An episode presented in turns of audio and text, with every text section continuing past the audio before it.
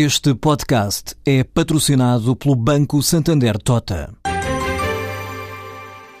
Sabia que a França é o país que mais vinho importa de Portugal? E que os Estados Unidos são o maior importador de calçado do mundo? Ou quais as empresas que importam mais azeite português?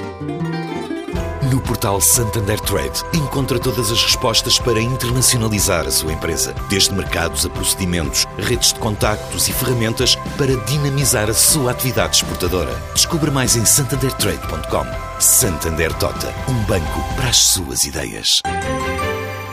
A OutSystems abriu um escritório no Dubai que pretende ser o hub para toda a região do Médio Oriente e neste primeiro ano de atividade estima que dê já um contributo de 5% aos negócios da empresa. Assim revela Paulo Rosado, o presidente executivo desta tecnológica de Proença Nova. O Dubai não é bem o Dubai, portanto nós temos, abrimos o escritório no Dubai para servir os quatro países principais do Médio Oriente, que inclui os Emirados Árabes Unidos, a Arábia Saudita, o Kuwait e o Qatar. São países muito ricos, são países onde há muita sofisticação já de um ponto de vista de IT e onde uma oferta como a OutSystems atualmente tem um apelo muito grande. São clientes que valorizam produtos de excelência, com empresas sérias, íntegras e de excelência e que pagam bem por isso. Portanto, nós tivemos algumas experiências muito bem-sucedidas, oportunísticas naquela região e resolvemos agora apostar, apostar a sério. A meta é, é, muito grande, não é? Nós contamos que já venha a ter um peso interessante, menos de 5%, mas para crescer, sim. A OutSystems tem crescido a dois dígitos a partir dos escritórios que tem em Portugal, Reino Unido, Benelux, mas também Singapura, Austrália, Brasil e Estados Unidos, numa altura em que 50% do negócio provém dos 24 países onde já está presente. Entre o ano passado e este ano houve uma grande expansão da OutSystems por uma série de países nós crescemos, temos crescido sempre em double digit, no fundo. Portanto, dois dígitos. Este ano vai continuar a tendência. Não há perspectivas de desaceleração. E a contratar estão ou não?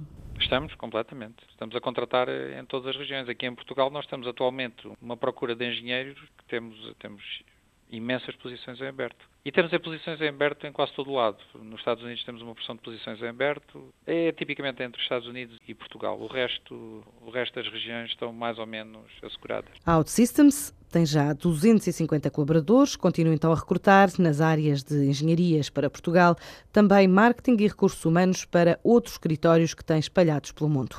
As vendas de bebidas alcoólicas desceram 3% o ano passado e o volume total de consumo rondou os 1.913 milhões de litros, num setor em que operam cerca de 60 empresas. O estudo da consultora Informa DNB indica ainda que, em valor, a descida fixou-se nos 815 milhões de euros, tendo-se observado no último ano uma moderação no ritmo de quebra das vendas, face à descida de 9% registada no ano anterior.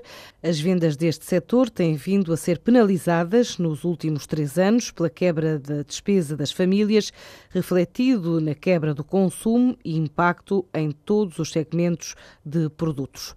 Quanto a automóveis, Portugal registrou no primeiro trimestre o maior aumento homólogo da União Europeia no segmento de venda de ligeiros de passageiros. Progrediu 40,5% contra a média europeia de 8,4%.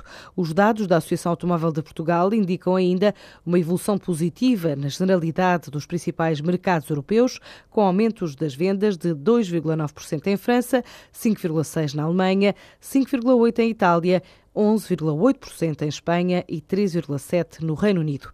Ainda no topo da atualidade, a segunda fase de privatização da REN, aprovada hoje em Conselho de Ministros, falta definir o modelo, pode ser realizada através da oferta pública de venda no mercado nacional e ou através de venda direta a um conjunto de instituições financeiras, seja como for, a par pública e a Caixa Geral de Depósitos são autorizadas a alienar o remanescente das ações sujeitas à reprivatização, que têm nesta sociedade representativas de uma percentagem até 11% do respectivo capital social, o que no caso da par pública são cerca de 9,9% e no caso da Caixa 1,1%.